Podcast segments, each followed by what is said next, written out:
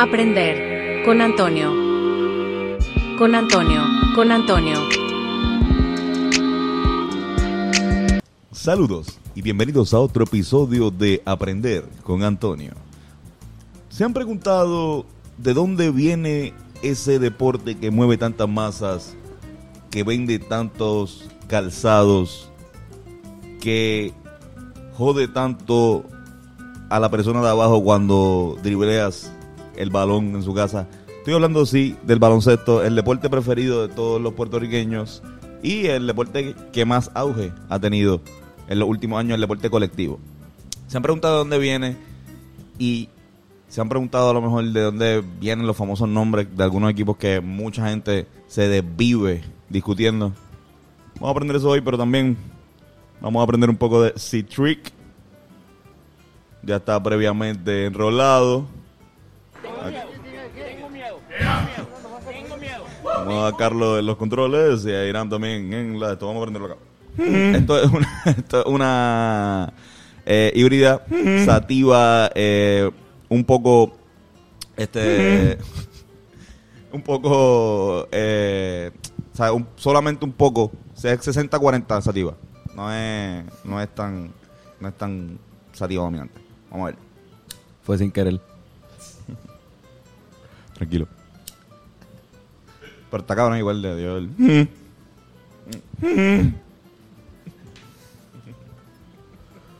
tiene buen sabor.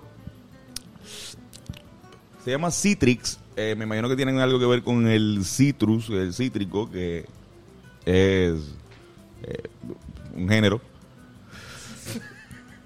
que designa las especies de grandes arbustos y arbolillos perennes entre 5 a 15 minutos de la familia de las rutáceas, cuyos frutos o frutas poseen un alto contenido de vitamina C y ácido cítrico. Ah, ¿Viste? Que es un género dentro de, de los vegetales. Digo, la fruta. Exacto. La, el, el limón, eh, la china, la naranja, la toronja. Pero, no venimos a hablar. Está bueno. Como siempre me gustan, a mí me gustan, me gustan todos. Pero el sabor especial de este, el sabor, la bocanada que te da, el sabor este es medio frutoso, así que está nítido. Vamos a ver a los compañeros. Mira, vamos a hablar de baloncesto. Y no necesariamente sobre LeBron y Michael Jordan. El baloncesto fue creado por los cristianos. Esto es lo primero que tenemos que saber aquí. Fueron los cristianos, no fue otra. No, no, real. Eh, el baloncesto fue creado por. eh, no fue, fue gracias a, a la, a la YMCA, eh, y a Young Man Christian Association. Este. YMCA. Yo no sabía que eso era lo que significaba YMCA. Young Man Christian Association. O sea, que es de hombre y cristiano. Hombre cristiano. ¿Qué pasa? Para esta, para la época de, de hecho, la, la es de la, de las eh, entidades no gubernamentales más viejas del mundo. Estoy hablando de que esto existía, se creó en, en Inglaterra, eh, más o menos para el ocho- 1844, cuando estaba corriendo la revolución industrial. eh, había mucho, había un montón de trabajo, ¿entiendes? Había un montón de, de- estaban los jóvenes trabajando y qué pasa, cuando salen de trabajar se iban a beber. Y entonces, eso no les gustaba a esta corilla de cristianos que mayormente son protestantes, no son católicos, eh, porque vienen de Inglaterra. Y este. Acabo de salir ahí full, ¿verdad? Yo creo que necesitamos una mesa más grande. la gente, la gente que consume este podcast también ve hablando claro, se sabe. Este, no, cabrón, pues la, la pendeja es que eh, ellos decían, mira, necesitamos crear un, como un- una escuela, un sitio donde también puedan ir a janguear la gente sin que se emborrachen y beban. Entonces crearon la YMCA y que eran como que vamos a, a- una especie de escuela. Y todavía hay, de hecho, hicieron muchas en Estados Unidos y hicieron en Latinoamérica también, en Puerto Rico hay una.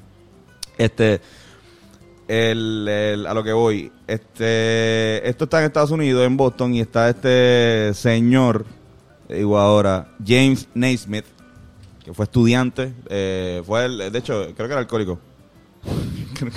creo, que- era alcohólico y, y una vez estaba, cuenta la historia que estaba en una barra, llegó a una barra, como, tenía como 18 años, 19 años, y a las 12 del mediodía y se pide un, un trago, un whisky, y alguien le dice, él también era había sido huérfano de chamaco. Y él había, viene un viejo y le dice, tú eres el hijo de toda esta persona y le menciona a la mamá. Y él le dice, sí, tu mamá estaría revolcándose en su tumba si ve que su hijo está dando un chota a las 12 del mediodía. Y desde ese momento él dejó esa chota ahí, cuenta la leyenda, y se fue para su casa y no, no bebió más nada. Se volvió pastor eh, y eh, se fue a la YMCA a estudiar y después se volvió profesor. Como profesor, estamos, estamos ya en el siglo, siglo XX. Eh, como profesor le asignan la tarea, están buscando como un deporte. Porque cabrón, en New England, en Massachusetts, especialmente esta área que se llama Springfield, hace un frío cabrón. Están buscando un deporte, una manera de ejercitarse, pero tiene que ser indoor. Tiene que ser dentro del gimnasio. Porque cabrón, hace un frío cabrón, no se puede hacer afuera. Y este, este deporte que se practicaría entre que se acaba el fútbol americano, que se acaba a finales de año, y en lo que empieza el béisbol. Entonces, buscando esta manera de, de bregar, este cabrón supuestamente estuvo 14 días así pensando. Y era, esto era parte de, de un, de un- de- un trabajo la, de la misma YMCA. Este cabrón, y supuestamente al decimotercer día, él soñó, o él se imaginó el juego, y dijo, esto es lo que vamos a hacer. Se levantó el escribió las letras, al 14 día le dijo Se imaginó a LeBron donkeando. se imaginó a Jordan, ajá, haciendo el fly, todas las jodiendas, las tenis, esto, esto es un palo. Este tipo de todo hace un palo. Por alguna razón se, se imaginó también a Puruco Latimer, Ajá. Toñito Colón. Toñito Colón, este, así, este, en, en Ponce jugando. Eh, pues, eh, hace la- esas como 13 reglas que eran básicas, eran como que, mira, tú puedes driviarla dos veces y después tienes que pasarla. O sea, es como que hay que tan, tan, tan y la pasa. Como que pam, pam, pam y la pasa y, y la puedes tirar con dos manos, puedes tirar con una mano, lo que sea. Pero tienes que meter la bola en un, él la pensado como una caja. Y él le dice, va donde el conserje de la YMCA y le dice, mira, cho, tú me puedes conseguir dos cajas. Y el conserje, mira, papi, en verdad no. Yo lo más que puedo bregar contigo es que tengo dos cestos de melocotones allá abajo. Te los puedo prestar. Cabrón, si ese conserje llega a tener caja, este deporte se, se conocería como balón caja. La razón por la cual este deporte se llama baloncesto es porque este conserje lo único que tenía para ofrecerle a, a James eran dos cestos de melocotones que este se lo prestó y ese jugó. De hecho, hay una regla, y hizo la regla. Imagínate cuán, cuán relevante este cabrón que, ok, la cancha de baloncesto, lo que mide la cancha de baloncesto ahora mismo, hoy por hoy, mide eso, porque eso es lo que medía el gimnasio de James, cabrón. Como que eso era lo que él puso aquí. Y era como que esta es la medida, es 94 pies por 50. Y, y todavía hay unas cuantas reglas que todavía son como que son basadas en él. Por ejemplo, la, la del tener el, el. Cabrón, ¿cómo se llama? El tablero. Era porque antes eso estaba, tenían la, la cesta guindada. pues, y, se- y la gente del público tiraba cosas. Como que. Y, y tenían que poner algo para tapar para que, para que o sea, no impidiera el tiro. Nada, cabrón. Eran reglas del baloncesto. El, el early basketball había un tipo con trepado arriba. Por cada vez que metían tenía que sacarla porque él no tenía un hoyo en la parte de abajo. Metían la bola y había que Ahí sacarla. había un tipo bien alto así. Exacto. Nada. Eh, vamos a darle fast forward. Pues me gustaría seguir hablando de esto. Creo que esta va a ser la primera de muchas de estos que voy a hacer de deporte. eh, especialmente de, de- de baloncesto y los deportes que, que más son famosos aquí, en esta área del planeta. Pero vamos a darle fast forward. En el 1950 se funda la NBL, eh, National Basketball League. Eh, y digo, se había fundado antes, perdón, se fusiona la National Basketball League con la con la BAA, la Basketball Association of America, y forman la NBA. Donde forman este, donde se vienen algunos equipos como los Knicks de Nueva York. Eh, vamos a hablar de, vamos, vamos a hablar un poco de dónde nacen estos nombres. Los Knicks sin, es el corto para Knickerbocker. Knickerbocker es un bombacho y eh, es famoso porque era un atuendo que usaban los holandeses. Nueva York siempre ha sido, eh, eh, tuvo mucha eh, puñeta, este, vino mucha gente de Holanda. Inmigrantes, gracias cabrón. Está bueno el citric este de mierda. Está dando Alzheimer. Y lo tengo aquí al frente. La información. Eh, cabrón, entonces era, era famoso, era como un- una figura famosa de Nueva York, era el Father Knickerbocker. Vamos a poner una foto ahora mismo del Father Knickerbocker. Y esto era un tipo, cabrón, era de hecho el, el- logo viejo de los Knicks, Búsquenlo. Y es eso mismo, como un tipo con bombachos con una bola de baloncesto. Entonces, eh, le pusieron lo, pusieron lo, la pendeja es que este es el equipo, acuérdense que New York es el equipo del Madison Square Garden. Se reúnen los, los cabrones del Madison, ponen todo en un sombrero, cuál debe ser el nombre, y la mayoría del que ganó más votos fue Knickerbocker. Lo acortaron a los Knicks y nos fuimos. Los Knicks este, los, en Nueva York acortan todo. Los Celtics de Boston. Eh, los Celtics se llaman Celtics, lo- el dueño además por la herencia irlandesa. eh, era un nombre que había sido exitoso eh, antes, como que hubo un equipo de Nueva York que se llamaba los Celtics. Y esto era para la época un poco antes que, como dos años antes de que se fundaran los Harlem Globetrotters. Este equipo no jugaba en una liga, pero era un equipo como era como un circo, cabrón. Era como, lo- como los Harlem. Ellos iban, de, iban viajando el mundo, eran como que los, imagínate, cojan los 10 mejores baloncelistas de, de Trujillo y los llevan por todo Puerto Rico haciendo trucos por ahí, como que, y los venden como circo. Entonces, este era un equipo que estaba acá, pero estaba cabrón, ¿entiendes? Era un jugador que también para que no había liga en ese momento. Entonces, este, cuando Boston coge el nombre y se lo, además por la, por la influencia irlandesa, eh, fue muy criticado al principio, pero rápido que empezaron a ganar y todo el mundo se olvidó. O sea, si se ponen a pensar, acuerdan del early NBA y saben que, pues, son una, es la, una de las franquicias más ganadoras de, Yo creo que esto está en empate con los. Lakers, algo así. Y además, chequense cuáles eran los otros, los otros nombres que tenían para ellos. Eran, la otra opción eran Whirlwinds, Whirlwind, qué sé yo, que es como que el, un especie de tornado. Ujú. Los Olympians y los Unicornios. ¿Tú te imaginas? Cabrón, ¿tú imaginas que Kevin Garnett, Kevin Garnett se une a los Unicornios de Boston? Cabrón. Está duro. Denny Rodman estaría en ese equipo. Full. Pero Y Ron Artest. eso No. también de, de Unicorn es una referencia también para jugadores. Es es una referencia, ajá. Eh, no sé cuál es la, como que el, el significado, pero Ajá. a por Singing le dicen de Unicorn. Pero Sí, porque cuando hay algo que es bien raro, como que es sobrenatural, bien cabrón, Como pues un unicorn. te llaman el unicorn. Ahí está. Ajá. aprender con Carlos Irán, ¿viste? Eh, cabrón, los Lakers. Su eterno rival de eterno rival de Boston. Los Lakers empiezan jugando en Minneapolis. Y Minneapolis, la capital de Minneapolis es Minnesota. Este, Minnesota es conocido como la tierra de los 10.000 lagos. Porque era, era como, vamos a ponerle Lakers. Los Detroit Pistons. Este, parece, obviamente todo el mundo sabe que la, la franquicia de, de Detroit, eh, el, el lugar de Detroit es el Motor City, es la ciudad del motor, pero se llamaban así desde que estaban en otro sitio y era porque el dueño de este equipo era tenía una fábrica de, de pistones y piezas de autos que luego se muda para Detroit porque ahí era donde estaba el boom y se muda con el equipo y el equipo de Detroit Pistons sabe, acoge ese, ese, ese nombre. Diablo. Ahora, vamos a pasar a Puerto Rico, que esta es la parte cabrona. ¿Cómo llega el baloncesto a Puerto Rico? El baloncesto llega a Puerto Rico también por la YNCA, la invasión norteamericana, llegan los gringos, empiezan a jugar básquet en algunos de los de los, de los campos. Se empieza un poco a, a esparcir el deporte y se empiezan a hacer El cosas bien- ejército también, ¿verdad? el ejército, se empiezan, pero se empieza a hacer como más rural, cabrón, como que ponían un canasto así en el campo Con y, una caja y- de leche. con una caja de leche o lo que sea y tiraban.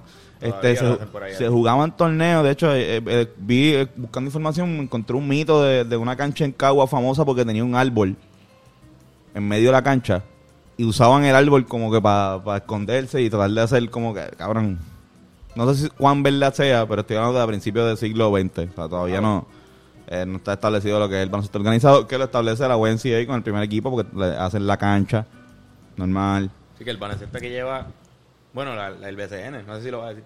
El BCN, el BCN se establece como en el, en el 1930 con algunos equipos que con, eh, equipos que están todavía como piratas de quebradilla y 90 años. a 90 años. No se llamaba BCN, se llamaba de, de otra forma, pero igual el, el mismo sigue siendo el mismo torneo. El torneo principal de la Federación de Baloncesto de Puerto Rico. Eh, ahora, ¿por qué los equipos del BCN se llaman como se llaman? ¿Se han preguntado eso?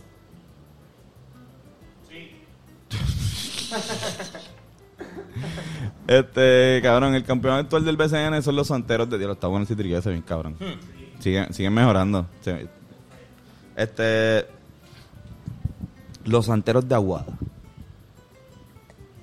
Se me hizo difícil aprender por qué los santeros de Aguada.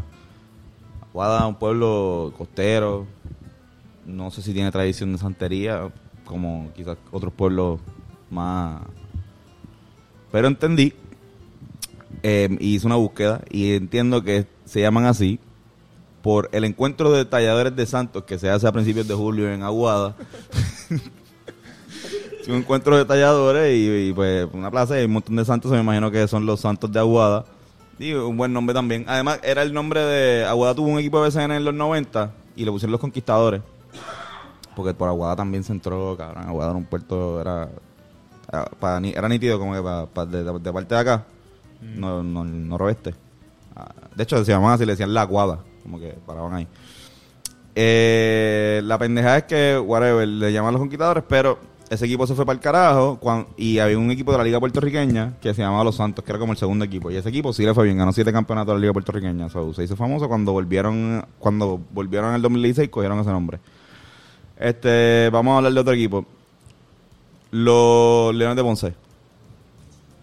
Todo el mundo va a pensar que Ponce se llama Ponce por Juan Ponce de León. Y no. Ponce se llama Ponce por Juan Ponce de León y Loaiza. El hijo de Juan Ponce de León. el hijo de Juan Ponce de León se mudó para el sur. Fue uno de los primeros que puso una, ca- una casita ahí.